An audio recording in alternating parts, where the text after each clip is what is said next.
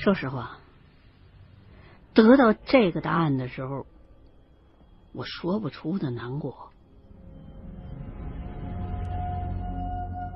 随后，我又去会见了几位名声在外的大师。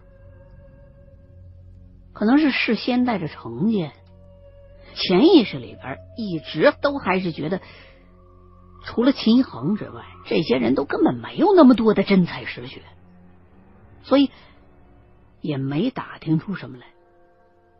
当然，其中也有一部分原因是我实在是不方便透露我最近经历的这一切。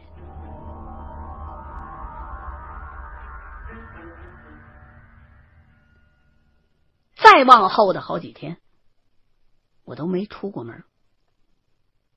你说是在等秦一恒也好，说是在静心呢也罢，反正这些日子就浑浑噩噩的就这么混过去了。这几天过后，一个快件儿送上门来了。这份快件儿让我不得不打起精神，重新。出发了，因为快件儿是宏达集团寄来的，内容是邀请江先生和秦先生参加一场招标会。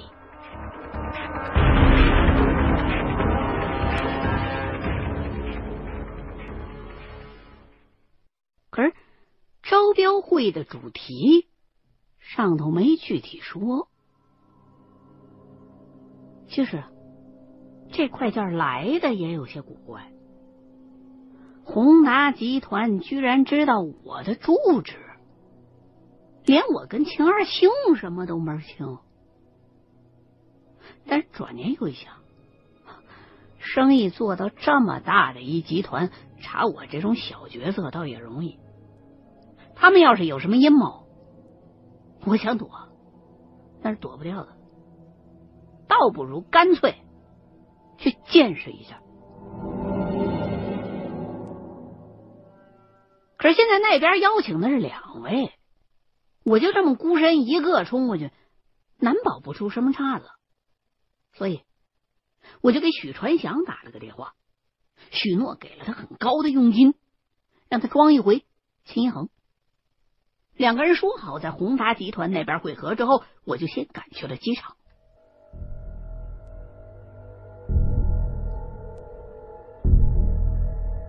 说实话，找许传祥来其实挺合适的。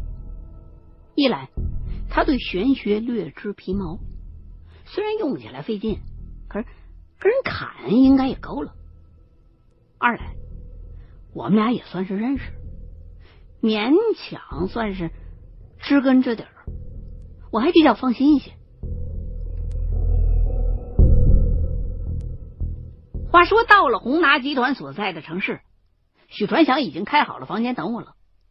我呢，倒没着急去找他，而是先去商场置办了一身行头，又剪了一个新发型。因为之前我去过一次宏达集团，可是用的是别的身份，我担心被人认出来。这回彻底换了个造型，不细瞅的话，应该不会被识破的。跟许传祥一见面，我就嘱托他：“你千万别乱说啊，一门心思装酷就 OK。”然后两个人一块吃了晚饭，很早就各自回房间养精蓄锐了。第二天就是招标会。开幕的日子，我们俩直奔宏达集团总部大楼。出了电梯，一路上我还挺紧张的，所幸没什么人认出来。这次我们是直接上的顶楼，进了其中的一间会议室，等了一会儿。就走进了一西装革履的人，也没做什么自我介绍，直接就过去打开了这个房间当中投影仪的电源。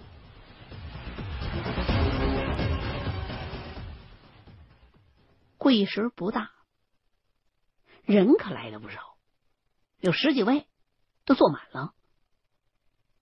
我就开始悄悄的打量这些人，形形色色的，看着也说不上是干什么的。又等了一会儿，主持会议的那位 清了一下嗓子，就算是开场了。然后就在投影仪上放上了一幅照片。这照片一出来，我差点就叫出声来。画面上是一幢宅子。打眼一看，这宅子我太熟悉了。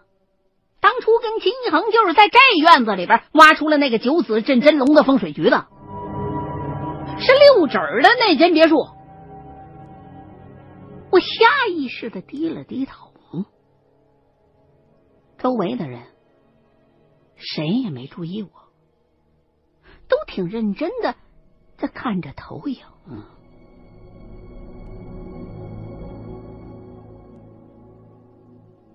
照片不是很清晰，看着应该是扫描的，不过场景和角度都很全。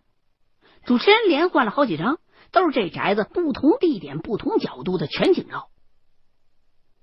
等放完了照片，主持人才开了腔了，说话带着很明显的南方的口音。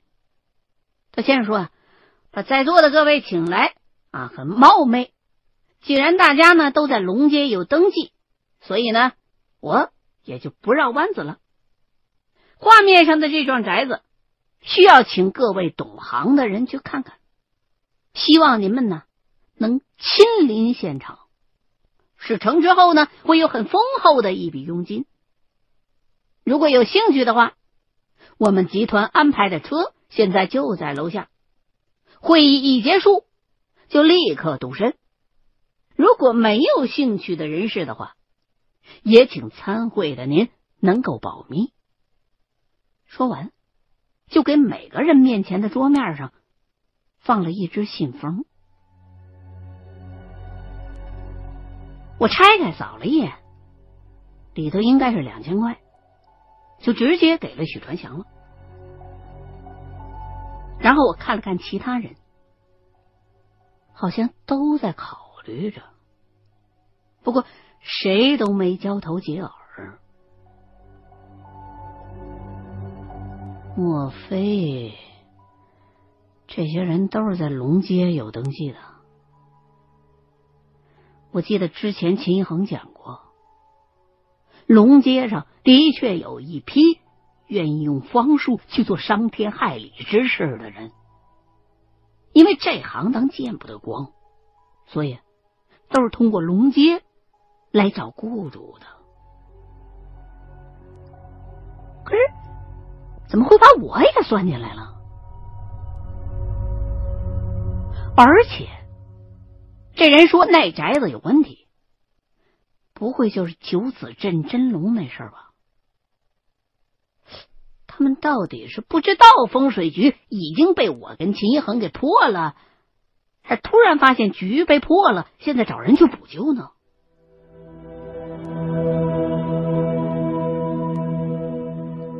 反正不管怎么着，我也懒得猜了。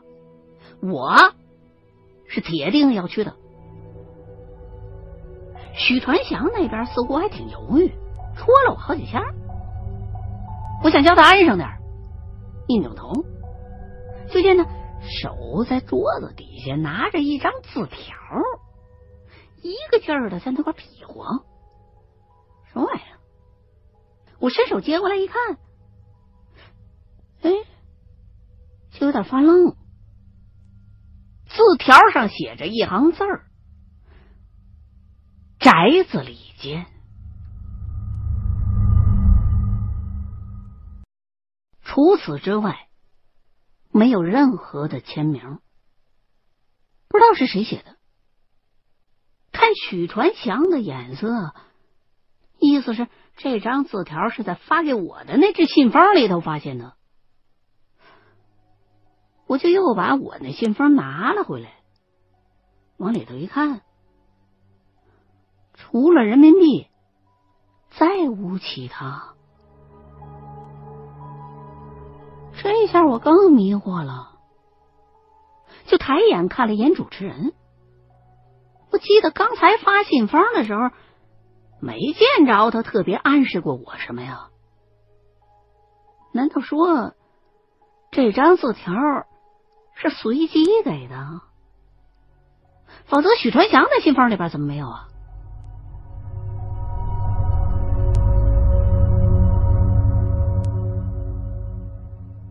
着字条，我琢磨了半天，脑子里边一直在回忆，想看看能不能认出来这是谁的字儿。说实话，我的第一感觉是这是秦一恒写的，可这这不是他的笔记啊！想了半天，不得要领，我只好先把字条装进自个儿兜里边。会议室里的这些被邀请来的人当中啊，恐怕只有我做决定最干脆了，其他人都考虑了很久。其中有几位当场就离开了。趁这功夫，我就劝了劝许传祥，说那儿不会再有什么危险了，你放心，我心里边有底。又给他加了佣金。许传祥犹豫再三，才点头同意陪我一块儿去。最后，愿意留下来的。有七八位了，主持人呢就把我们一块儿带到楼下，果然有一台依维柯在等着呢。上了车，我选了后排座位，落座之后就开始闭目养神，很明白的以此动作来表明本人不想进行任何交流，因为我很清楚，这些人虽然都懂行，可没一个是好货。为了钱，什么事儿都干得出来，伤天害理，所以还是离他们远点为妙。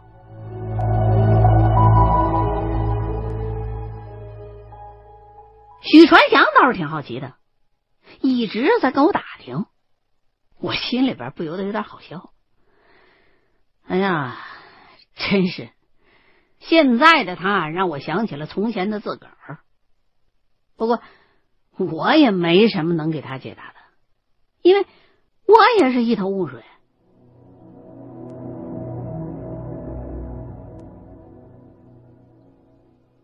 车上配备了两名司机，轮班倒，一刻不停的开。本来我还以为开会的时候没透露过多的信息，现在会有人在车上再专门进行一些详细的解释，结果根本就没有。不过这一路上的待遇倒是很不错，吃住都是当地最好的。我在车上看着窗户外头，总觉得很讽刺。你说兜兜转转的绕了一大圈，现在竟然又回到了谜团最开始的地方。衷心的希望这回能找到一个像样的答案。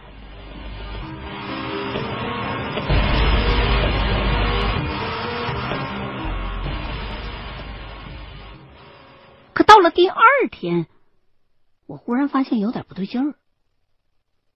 我们的车走的是高速，跟那套九子镇真龙的宅子的所在地，它不在同一个方向上。起初我以为是有什么原因需要绕道，可是车越开，离那个城市越远。直到第二天晚上到了目的地了，是另外一个省。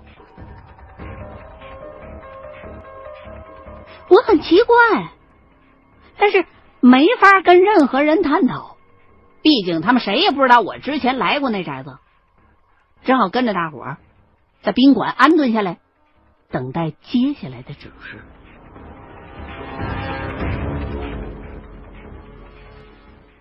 这一晚也是在五星级宾馆住的，不过我心里边存着事儿呢，睡得并不好。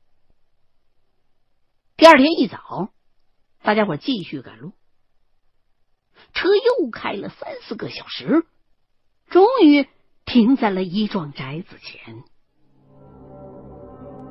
下了车，打眼一瞅，我心中就是一动。这宅子跟我去过的奶庄太像了，或者说根本就是一模一样的。四下望了望，我发现连在山上坐落的大体位置都差不多。这他妈什么情况啊？走进院子，我发现。不仅这宅子外表一样，就连院子里边的雕塑和装饰都是照搬的。往院子里边一站，我就开始犯嘀咕：这脚底下不会也有一个九死局吧？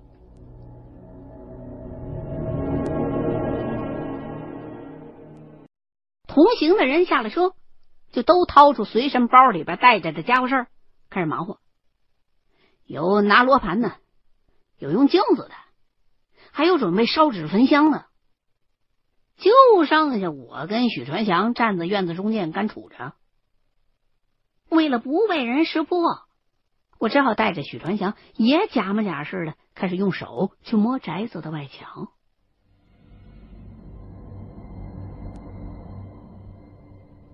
这么忙活了能有三四十分钟吧，看其他人开始收拾了，我也就紧忙凑回到人堆里头，想听听这些人会发表什么意见。结果他们好像都有所防备，谁都不多说。其中几位呢，回到车里边休息去了，剩下的那几个就站在宅子外头看山景。哎呀！我一看这局面，也就只能问许传祥的看法了。死马当成活马医吧。了他一句，他就神神秘秘的指了指车的方向，问我是不是有个人还没下车呢？嗯，哎，这我倒真没注意。加上司机。我们这一行人正好是十位，彼此之间几乎谁都不熟，少一个根本注意不到。我就走回到车边，扒着门往里边看了看，果然有个人正坐在倒数第二排那儿，像是在打盹儿。我心说，难道这就是？真正的高人，因为在我的概念里，这宅子的问题白天肯定是看不出来什么的。这位难道是在养精蓄锐，等晚上？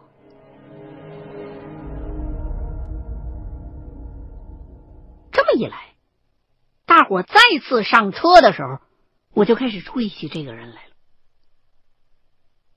他长得倒没什么特色，就是肤色比较黑，很瘦，岁数并不大，应该跟我年纪相仿。